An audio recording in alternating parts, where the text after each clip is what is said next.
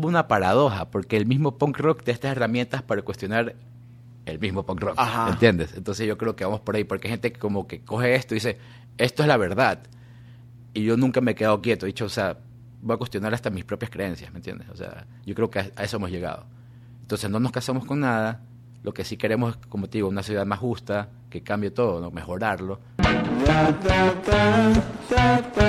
Este es el podcast de Ruidosa Caracola con Eric Mujica.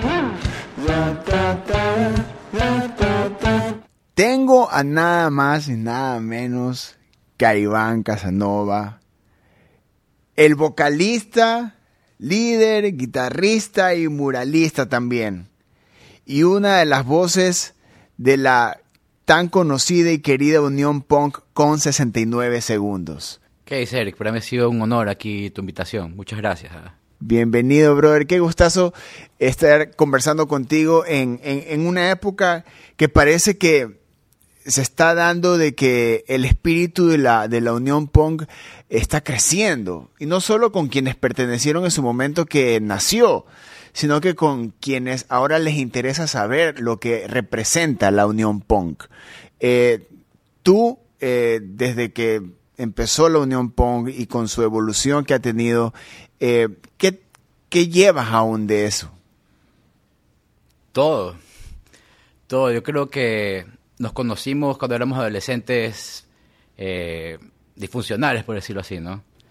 Y encajamos en un mismo lugar, teníamos ideas muy parecidas, nos gustaba la misma música, nos gustaba el la mismo tipo de fiesta, ¿me entiendes? Entonces, ya son 24 años de amistad con la misma gente. Entonces tenemos estos ideales, ¿no? De hacerlo tú mismo, de, de luchar por lo, uno, por lo que uno quiere, no solamente estar sentado a esperar que otros más lo hagan. ¿no? Entonces esa iniciativa yo creo que es como fundamental, ¿no? O sea, en esto de aquí, de seguir como abrir tu camino. Entonces yo creo que eso lo aplicamos, al menos los que seguimos tocando y los que seguimos asistiendo a esto, porque para que crezca eso neces- es un motor, ¿no? O sea, necesitas Claro. como, si dejas de ir, si dejas de asistir, si dejas de comprar mercadería, baja. Entonces, estamos pocos, pero somos los de siempre. En tu caso, eh, para ti, eh, ese hazlo tú mismo, que, que lo has demostrado durante toda tu historia, no solo como músico, sino tam- también como muralista, como un artista, eh, eso hace que obviamente genere un interés eh, del, del fan, del consumidor y todo, pero eso es lo que a ti te mantiene vivo. Exacto. ¿Qué, qué haces o en ti qué, qué, cómo buscas esa como que eh, mantenga viva esa llama artística para poder seguir en eso después de 24 años? Yo creo que es lanzarse a hacer algo que es tan poco usual en un medio, ¿no? Suponte tal vez si estarías en un país de, primer mundo, la gente tiene otro- otra cultura, otra idiosincrasia y sí se gasta su, su buen billete en, en arte. Hay muchos coleccionistas, todo eso. acá eso está en pañales, hay un nicho. Entonces yo creo que es como lanzarse, lanzarse, así decir, allá voy, o sea, sin miedo. Entonces, tarde o temprano lo vas a lograr. La cosa es enfocar tu energía, ¿no? Y decir, ya me quiero dedica- dedicar a esto 100%, porque si te das cuenta, como quieres dedicarte al arte, a veces tienes que tener otro trabajo, en tu caso, músico, o sea, es dificilísimo, pero sí se puede. Tienes que ser muy disciplinado, nada más, o sea, es como que decir, bueno, o sea, quiero ser muy bueno, ¿qué tengo que hacer? Tengo que dedicarme un par de horas al día, un par de horas a la semana, o quiero que esto sea mi vida, ¿no? Entonces yo cuando entendí eso dije, voy a pintar 15 horas al día, 10 horas al día, de lunes a viernes, porque si no se vuelve loco. Claro. Pero sí, o sea, pasé, me desaparecí un tiempo porque quiero ordenar un poco mis ideas, quiero, quiero ver qué voy a hacer, ¿no? Entonces cuando estuve más claro dije, me voy a dedicar a esto. Y me di cuenta que la perseverancia es todo, la disciplina, En la, la constancia, la- para todo. Claro, eh, eh, y, y es, y es interesante mezclar la disciplina con la, Sí. la ide- el ideal o la idea del punk, del, del hardcore, que trae eh, este, mucha rebeldía de por sí. O sea, este, Va de la mano. constancia en la rebeldía. Exacto, va de Ya, la mano. que- Porque no puedes que- ser un rebelde que dices, bueno, soy rebelde porque me gusta hacer relajo. Es como que, bueno, ya no tienes 15 años, ¿no? O sea, Claro. el espíritu rebelde sigue, se mantiene y como lo enfocas en lo que quieres hacer, en los cambios que quieres hacer para una sociedad mejor, más justa, para lo que tú quieras cambiar, pues, ¿no? Ahorita, eh, el, has logrado durante este, este, este último tiempo eh, con tu galería que no solo es el espacio físico lo que representa, sino también este lugar que debería existir, que siempre eh, debió haber existido en Guayaquil, en una ciudad donde el, arte y la cultura eh, no tiene estos espacios, no tiene estos colores totalmente. Para ti hacer esto, darle esto a la ciudad, eh, representa más de lo que para ti como artista representa que exista este lugar que tú has creado. Totalmente, totalmente, porque para mí era como una especie de capricho, ¿no? decía, necesito mi galería porque llegó un momento en que mis clientes me decían, bueno, quiero más opciones, ¿dónde tienes tu, tu espacio? Y mi espacio era un cuarto. Entonces yo decía, mm, como que no sale traer a clientes acá, eh, aquí está mi cama y cosas. Claro. Entonces dije, como que ya lo tenía en mi mente. Quiero, si va a estar en una galería, tiene que ser así. Tiene que ser distinta, tiene que ser con colores muy prendidos, hasta, si te das cuenta, vas a una galería normal y el fondo de las paredes es blanco. Acá tú entras y es de, ese color. Y resalta y combina súper bien con los otros colores. Entonces, eso está pensado hace mucho tiempo. Y lo que sí me he dado cuenta es que es como una especie de efecto dominó. Porque al menos en el, en el, sector que está situado, eh, después empezaron, abrieron otro centro cultural a dos casas de la mía. Sí, ahí está la, y así, y así. Y ahora veo que más artistas tienen sus galerías y eso a mí me encanta, me encanta porque los voy a visitar y veo los distintos estilos. Entonces, en vez de competir, es como mejor unirse, ¿no? Y, y ver hasta dónde se llega. Yo sí creo que la ciudad ha cambiado bastante con esto de, de ser necio. Sí, es, exacto. Sí. El, el, en, uno reconoce rápido cuando ve un arte tuyo. Uno sabe, eso, eso es Iván Casanova, eso, eso uno lo, determina rápido. Uno escucha 69 segundos y determina rápido cuando es 69 segundos. Este, en, en, en esas dos, en esas dos áreas de, de, tu vida, en esas dos partes de tu vida, ¿cuánto tiempo te ha tomado como que a, a lograr esa firma? ¿Cómo, ¿Cómo tú has logrado como que eso diferencie de, de, todo el, rato de bandas y también artistas que hay? Sabes que es una pregunta súper interesante, loco. Este, te cuento que al menos en lo, en lo visual, desde que tengo tres años, yo me acuerdo que cogí un lápiz a los tres años y solo lo hice, como que empecé. Porque mi tío lo hacía, mi mamá también, mi abuela, entonces era como que copiándolos a ellos, ¿no? Mi mamá y mi abuela como que por un lado más tradicional, lienzos típicos, ¿no? En cambio mi tío sí está tostado. Él, me encantaban los monstruos, las caricaturas, los bichos, los extraterrestres. Y dije, esto me encanta. Entonces por ahí. Y entrar al cuarto de él era como entrar a una especie de juguetería del infierno. O sea, digo, habían tarántulas mecánicas, todo era oscuro, habían tablas por todos lados de, skate, monstruos, garbage, todas esas cosas, ¿no? Mocos, o sea, de, mentira, ¿no? Ajá. Ojos colgando y decía, Dios mío, esto es una maravilla. O sea, en los 80 eso reinaba, ¿no? Claro. Entonces, eso me impactó. Entonces yo siempre supe como, este es el tipo de arte que yo voy a hacer. Y eso va muy ligado al punk rock, va de la mano. Sí. Si te das cuenta, hay artistas como Dan Sides, como Chris Coop, que pasan haciendo portadas y flyers como bandas para NoFX, No Use for a Name, volantes para eh, Nirvana, Foo Fighters, o sea, ese tipo de, artistas. Es como que eran, es como son parte de esa cultura. Son parte de esa cultura y son amigos y van a las mismas fiestas. Entonces decía, tiene que ser esto, ¿no? Y de ahí con el punk me acuerdo que siempre he escuchado de todo un poco, pero eso fue lo que más me llamó la atención. Y me acuerdo que mi padrastro me enseñó a tocar guitarra y le decía, ¿sabes qué? Necesito un sonido que sea veloz, muy pesado, melancólico, pero con mucha fuerza. Y mi mamá me decía, me estás hablando en chino. No entiendo por qué. Él tocaba música más clásica, no como rockero, pero más tipo a los a Led Zeppelin, así esa onda. Súper rock and rollero, hermano. Entonces él lo está hablando en otra nota. Y me decía, no te entiendo. ¿Para qué? Que me tuvo paciencia, me enseñó a tocar y todo. Entonces yo poco a poco como que fui cogiendo influencias y me gusta esto, esto, esto, me metí como en una licuadora, ¿no? Y siempre me gustó el sonido como muy como emocional, pero agresivo al mismo tiempo. Entonces quiero sonar así. Ese es el punk. Exacto, pero cuando escuché bandas, me fui mucho por el lado como de bandas suecas. Cuando escuché Millen Calling, No Fun at All, Satanic Surfers, me encantó porque era muy rápido y las canciones eran como muy melancólicas, muy feeling, así. Entonces eso me enganchó me enganchó y podríamos hablar de temas como muy complicados, muy complejos, muy, puede ser sociales, políticos, lo que sea, pero de una forma emocional. Eso me pareció algo distinto, en vez del típico como, como que el sistema pesta. Es como que ya, ok, dime algo que no sepa de una forma más interesante. Entonces creo que nos fuimos por ese lado.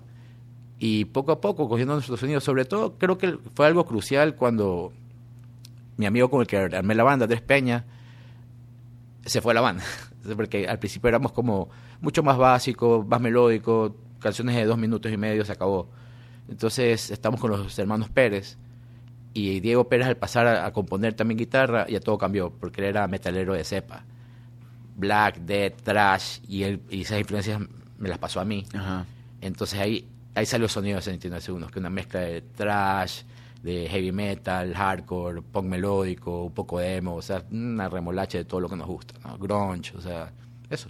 Y el, y, el, y el momento de también, este, eh, no solo la ejecución de las canciones, sino también lo que tienen que decir las canciones, llevando un mensaje de, de, de, como tú lo dices, de dime algo que, que por- ya sé, pero dímelo de otra manera. Exacto. Este, también tiene su parte compleja, porque a veces, eh, y eso pasa en todos los géneros. Yo creo que hay un punto donde sabemos qué puede decir el rock, qué puede decir el punk, qué puede decir el funk o ahora el, el reggaetón. O sea, o sea, es como que sabemos más o menos qué nos va a decir. Y podemos caer en el cliché de eso. ¿ya? Y cómo, Exacto. cómo, eh, en 69 segundos han, han logrado de que no caer en, en- en ese cliché y, y ver la manera de, de que tenga su propia hasta su propia manera de decir las cosas.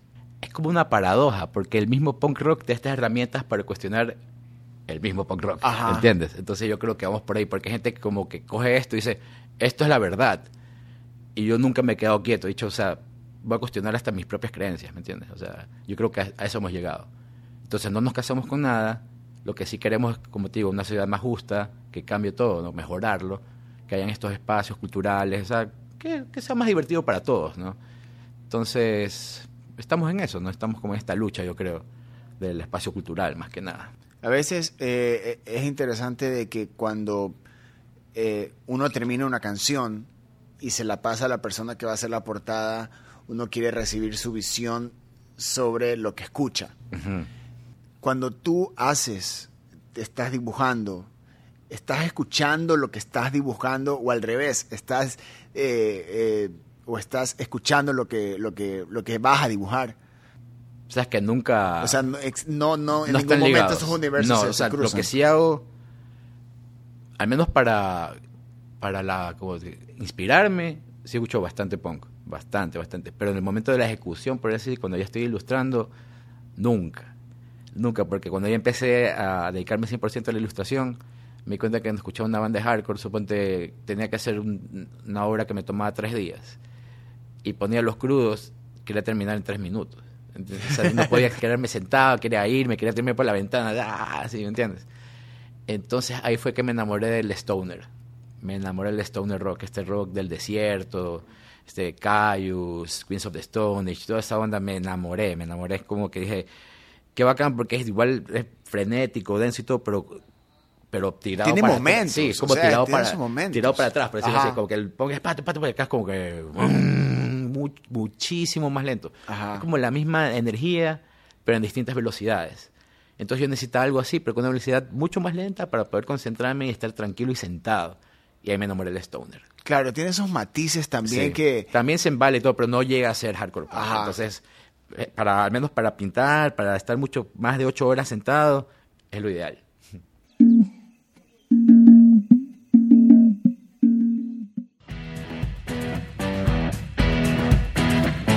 Ansiedad, estrés laboral, insomnio. Eso tiene una solución y natural con el aceite CBD medicinal de Guana.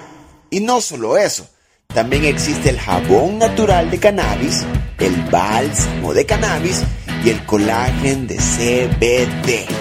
Tú solo elige lo natural. Elige Guana. El, el hecho también de, de ser, eh, de ilustrar, y cuando te piden algo, cuando eh, existe el, el- una portada o, o- una obra en sí, ha, ha- llegado el momento o has llegado a un punto en decir, sabes que eso no voy a hacer o no voy a participar de ese, ese tipo de, de, de- de- de arte. O sea, cuando ha pasado eso, pasó un par de veces, pero de entrada. De entrada lo digo. Cuando es, yo qué sé, suponte me dicen, "Ah, pinta un cuadro sobre tal político, es como que no lo voy a hacer. o sea, ese tipo de cosas, ¿no? O sea, Ajá. como no quiero que se comprometa mi arte con cosas que en la verdad no creo. Entonces, o, o cosas como fascismo, cosas que, que no, que no promuevan la igualdad entre, entre la gente, ¿no? Ajá. Que es lo que más uno pasa predicando. Entonces, como que lo que va en contra de eso no, no va a pasar. Y me han hecho un par de propuestas, pero entonces creo que ellos mismos se dan cuenta de que, que no va a suceder. Entonces, como que les digo, no, por esto, ah, ya, chao. No, es que no insistes. que Por si acaso. Sí, sí, dice, "Oye, no, no, no, ya, ya me imaginaba, me dice, como que ya- Hay bastantes artistas en Guayaquil también, así que, Sí. sí, lo han hecho, así que no hay problema.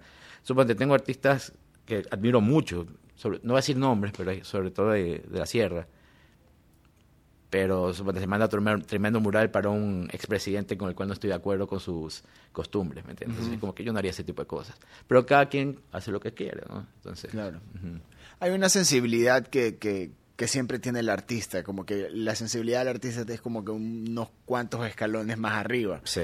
Eh, y, siendo ilustrador y siendo músico, debes, debes tener una cierta sensibilidad. Y más aún si es con el punk, que es como que el reflejo de lo que sucede en, Exacto. en- en la, en, la- en las calles. Exacto. Eh, esta sensibilidad eh, que genera también mucha empatía, eh, ¿cómo, cómo, cómo hace, cómo te afecta a ti o de qué manera, de qué manera te inspira también en una época donde acabamos de vivir un paro, donde también existe también, le estamos en una, la época de la cancelación también, eh, cómo todas estas cosas eh, han, han afectado en, en tu arte en, este- en estas épocas?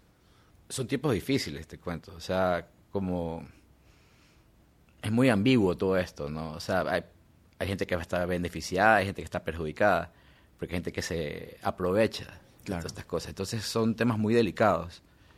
Eh, me ha afectado, claro, yo creo que a todos nos ha afectado. Mm, lo que sí trato de estar como... Yo creo que igual la, la actitud y la mentalidad de uno es lo más importante. Y no quiero sonar ñeñe, pero esto viene también del hardcore punk, que es como mantener una actitud positiva, o sea, mentalidad positiva. No es como que, hey, soy feliz, vamos todos. No, no, o sea, Ajá. no sonreír y decir soy un bobo alegre, sino es como que en verdad tu actitud ante, ante, el- ante los problemas, ¿me entiendes? O sea, ¿cómo los voy a solucionar? En vez de ponerte a llorar y quejarte, es como, ¿qué voy a hacer ante esto? ¿Me entiendes? Entonces, ver cómo solucionar. El país está cayendo en pedazos, pero dices, bueno, ¿qué puedo hacer? Yo no soy un guerrero, ¿me entiendes? Yo no voy a ir a, a exponerme, a que me maten, pero puedo hacer algo para romper el, el cerco mediático, ¿me entiendes? O al- algo así, ¿me entiendes? Como que yo creo que si todos nos juntamos algo, al menos los que estamos solamente observando, ¿no? Sí, algo podemos hacer. Si estás a favor, si no estás a favor, expon tu, tu punto de vista. Eso también me pasó que eh, me empecé a perder seguidores por eso. O sea, como que, ah, te estás defendiendo a los indígenas. Y obvio que voy a defender a los indígenas. ¿me Claro. Entonces, ¿me entiendes? O sea, cada uno es libre de, de pensar y decir lo que quiera y, y de respetar, ¿no? Entonces, si no quieres seguirme, no me sigas. Pero sí estoy sorprendido por la falta de, como que, de empatía, por decirlo así, de mucha gente aquí. Pero bueno, ya. Entonces, como te digo, o sea, he visto, estoy consciente de todo lo que está pasando y trato de hacer algo al respecto, si sea algo mínimo, ¿no? Sí, pero eso cómo, cómo afecta en, en- en tu arte, porque uno puede este, salir y opinar, eh, subir un tweet, eh, subir En- un posteo, salir a la calle. En el tema mismo. Pero, en eh, el tema ajá. mismo, en, en la gráfica que se está usando. Porque como el contexto que está pasando tiene que ver con eso. Ajá. Entonces, siempre trato de mezclar como eh, mucha sátira, humor negro y por ahí cosas como mucha seriedad. Es una mezcla, como la Claro. música que hago. Entonces, hace poco pinté una tabla de skate que habla sobre eso. Que tú la ves y es muy caricaturesca, pero es muy profundo lo que dice. Entonces, por ahí va la cosa. O sea, habla, habla sobre la censura. Suponte, sale un niño de ley. ¿Cuántos años tienes, Eric? 35. 35. Bueno, puede ser que tú hayas pasado lo mismo que yo, pero cuando yo decía malas palabras, a mí me lavaban la boca con jabón. Claro. sí. Hasta ahora quisieran hacerlo. Claro, me lavaba mi abuela, me acuerdo que la adoro, pero me decía no venir con esas costumbres de la calle acá y me lavaba la boca con jabón y yo bravísimo. Como que, no sé, perdías la dignidad. así. Entonces, el arte del skate siempre ha tenido esta, este, como este tipo de, de comedia, por decirlo así, ¿no? Como jugando con lo cotidiano, las costumbres, todas esas cosas. ¿no? Entonces, yo decía, ¿cómo mezclo todo lo que está pasando con esto que me gusta este, como que mostrar, ¿no? Claro. Bueno, entonces dije, bueno, me transporté a esa época cuando me lavaban la boca con jabón y, y dije, bueno, y también como mi forma de pensar sobre lo que está pasando. Entonces sale el niño con la lengua, y la, la señora atrás con el pelo morado, como así era mi abuela, que era focota. Entonces, laviéndole la, bo- la boca con jabón, pero el niño está opinando, o sea, hay un, un policía en forma de cerdo, con el sombrerito, y todo, pero dentro de una sartén, ¿me entiendes? O sea, como que está dando su opinión y la abuela le está diciendo, no. Entonces, ¿me entiendes? O sea, como que ese- me gusta jugar con ese tipo de, sí, de cosas. sí. Bueno, Ajá. el, arte también es, yo creo que eh, es un buen momento como para usar el arte como una herramienta Exacto. de protesta. Eh, eh, a veces eh, ciertos medios, ciertos momentos usan el mainstream o ciertos géneros como para ah, taparnos un poco lo que lo que está sucediendo y yo creo que el punk tiene eso y el punk también eh, no solo eh, como género sino también con los otros elementos con los que se asocia y se los identifica como el skate con la pintura la calle Claro. Eh, es como que es más sensible Esto es a- una cultura. sí una cultura- exacto La contracultura sería. Sí, exacto. Y, y tú has vivido ya con, con, con 69 segundos 24 años viviendo esa contracultura, pero no una contracultura que ha tenido como que eh, se ha mantenido ya. Ha habido sus momentos, ha tenido sus matices y Sí, tú ha has visto todo eso. Eh, ¿Cómo tú ves, eh, eh, cómo, o, o cómo tú has vivido, como banda han vivido estos 24 años, donde en momentos el punk pudo haber estado en su momento más alto, donde el punk estuvo, pudo haber estado en su momento eh, menos escuchado? ¿Cómo ha sobrevivido la banda durante estos 24 años? Mira, te cuento, ha tenido varias etapas. La, cuando recién empezamos, que es como la parte como súper romántica, por decirlo así, ¿no? Cuando y la parte todo es como nuevo. Entonces estás muy emocionado porque recién conoces a, a la gente que empieza como tú, que tiene los mismos gustos musicales, te empiezas a reunir, a hacer tocadas de 20, 15 personas, y para ti es lo máximo. Es como que, wow, ya estoy tocando, ¿no? Porque antes tocabas en un garaje con el perro al lado, entonces como que, ¿me Claro. Entonces de repente ya hay, ya hay amigos, ya hay como que... Y eso fue creciendo. Como te digo, al principio, la primera tocada de 69 que fueron con, con Goe y Agente 86, fueron 30 personas. Fueron 30 personas y casi todos éramos conocidos. O sea, como Claro. que los de las bandas y los amigos de las bandas. Ajá. Y ya nos conocíamos por chupas, cosas así, como que, eh, ¿qué fue? Pero ya después la siguiente tocada, o sea, yo me acuerdo que hicieron este concierto y dije, pero, bueno, somos tres bandas, pero si junto a todas las bandas de punk que hay en Guayaquil. Entonces ahí me di cuenta que habían escuelas, que había vieja escuela y nueva escuela. O sea, esto de punk melódico, punk vieja escuela, punk hardcore. O sea, yo como era tan chico, dije, bueno, escucho punk. Pero hay ramas y tendencias y muchas cosas, ¿no? Entonces, bueno, están bandas con tendencias más anarquistas, bandas más contestatarias, nosotros como te digo, más emocionales, ¿no? Y le dijimos a No Toquen, le dijimos a Moral Abajo, que te digo, tienen como otro sonido, otro, otro, otra onda, pero pegó, pegó, o sea, como que se unió la gente, se unió la gente y de repente este festival, todo, como te digo, hazlo tú mismo, en el garaje de unos amigos, todo, de las 30 ya eran 150, imagínate, pues loco.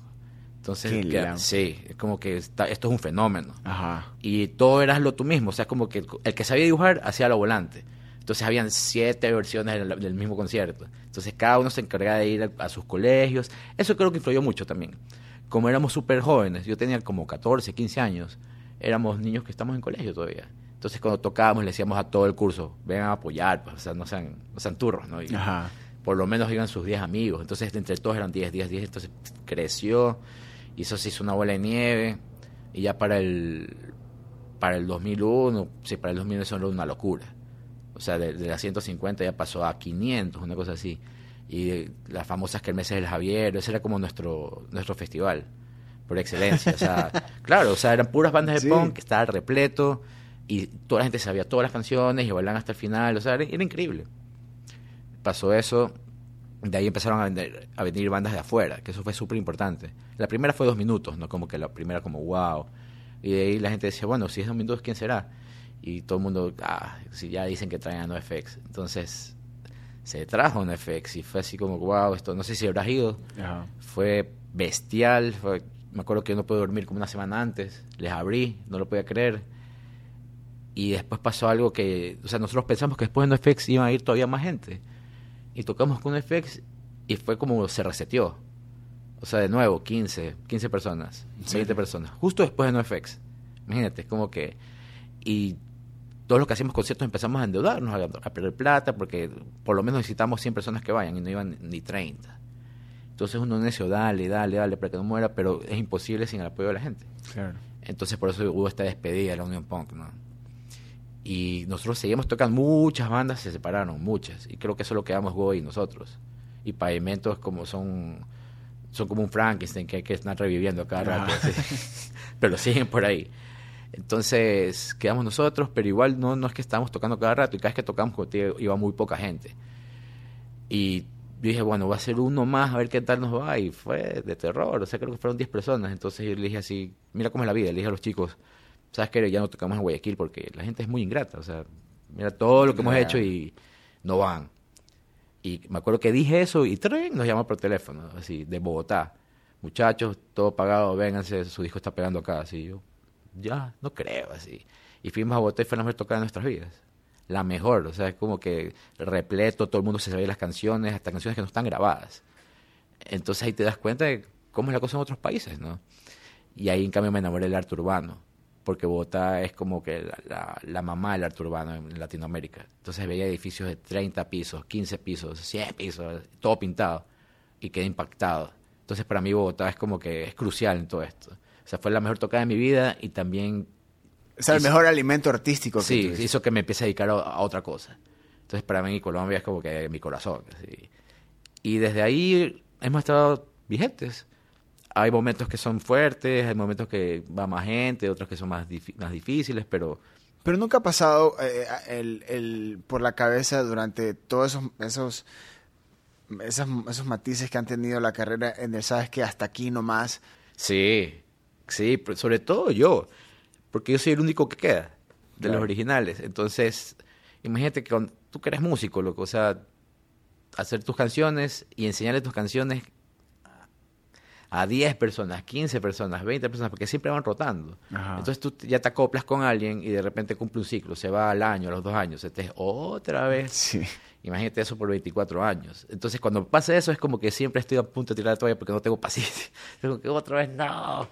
Pero después me acuerdo, yo no, o sea, esto me encanta, ¿no? Entonces sí, les digo a los chicos, tengan un poco de paciencia porque si no captan las canciones, pónganse en mi lugar. Es como que la misma canción por 24 años, como que, ya, Ajá. por favor, aprendan. Claro, y, Ajá. o sea, ya para, ya para ti ahorita eh, 69 segundos es como que ya para qué pararlo. Exacto. O sea, ya es como que O para sea, qué. ajá. Y, no, y no tengo la necesidad de andar tocando a cada rato tampoco. O sea, yo sé que está ahí y siempre nos invitan de- por aquí a una ciudad, a otra. Entonces, pues, en el año sí estamos tocando de vez en cuando. Entonces, eso nos obliga a vernos, a ensayar. Y también porque estoy bastante ocupado con este tema del arte. Pero en algún momento, porque sí quiero sacar más tiempo para la banda, tal vez dedicarme un par de años a decir, bueno, ahorita me voy a dedicar a la banda, a, componer full, a grabar, a ensayar como bestia, a, a moverme con la promoción, conseguir festivales, tocadas, giras, todo eso, ¿no? Porque eso es tiempo, loco, eso es mucho tiempo. Entonces, Eh, quiero como que dedicarme un tiempo. Yo, yo siempre es como que me enfoco, voy Ajá. poco a poco, porque si hago tres, cuatro cosas al mismo tiempo, en todas soy un asco. Sí. Ajá. Entonces Y- voy poco a poco. y- pero también estás consciente del legado de, de 69 segundos y también del tuyo como artista. gracias a Dios la gente ha sido muy cariñosa y, y siempre lo dice. Entonces te quedas así como que, wow, no lo puedo creer, ¿no? Y trabajar, y trabajar, dices, lo hice así solamente porque... y trabajar sobre ese legado te pone a ti una vara o es simplemente eh, la evolución constante, natural de, de- de todo lo que Como tú lo acabas de decir, es una forma natural. La verdad es que nunca me siento estancado, nunca... Y como te digo, no es una competencia. Siempre veo como gente que está en las mismas, cuando tiende a competir, le pasa esto, le pasa esto, o le pasa que solamente... No me acuerdo qué artista lo dijo, pero es la, es la plena. Eh, la, la inspiración es para novatos. Porque, o sea, imagínate, ¿cuántas veces en el mes estás inspirado? Imagínate que sean cuatro veces, imagínate como mucho. Ajá. Solo vas a tocar cuatro veces. Claro. Entonces eso, ¿no? Como que me dicen, ¿cómo tú si no estás inspirado? Entonces, como te sientas y empiezas. Y y en algún momento, pasa esta especie de trance que se da en la cual puedes estar horas, horas, horas y ya. Eso pasa, eso tienes que pero eso se hace todos los días. Entonces esa nota, ¿no? De que dicen, pero la inspiración es importantísima y por lo general pasa cuando estás haciendo cosas, ¿no? Claro, cuando es como el resultado de. Ujú. Iván, brother, ha sido un honor conversar contigo, eh, hablar de la historia de la, de la UP, de 69 segundos, de tu trabajo como artista y de lo que le estás dando a la ciudad, que yo creo que ya a estas alturas este, podemos hablar contigo sobre eh, lo que le dejas a Guayaquil. Y en serio, creo que de parte de artistas quienes admiramos y, y estamos pendientes, muchísimas gracias, brother. Muchísimas gracias a ti, Eric. Lo máximo, te lo juro que ha sido una de las mejores entrevistas, brother. Muy bacán. Gracias, brother. Iván Casanova, tripen no solo a 69 segundos, sino también su arte. Vayan a la galería, es maravillosa. Ya me tengo que dar una vuelta por allá también. Y consuman arte. Solo consuman arte, dedíquenle tiempo al arte y a los artistas que están viendo este podcast también. Dedíquense, ámenlo y entréguense. Yo soy Eric Mujica. Adiós. Ruidosa Caracola es una producción de Tripea. Suscríbete, compártelo y escucha nuestro playlist en Spotify.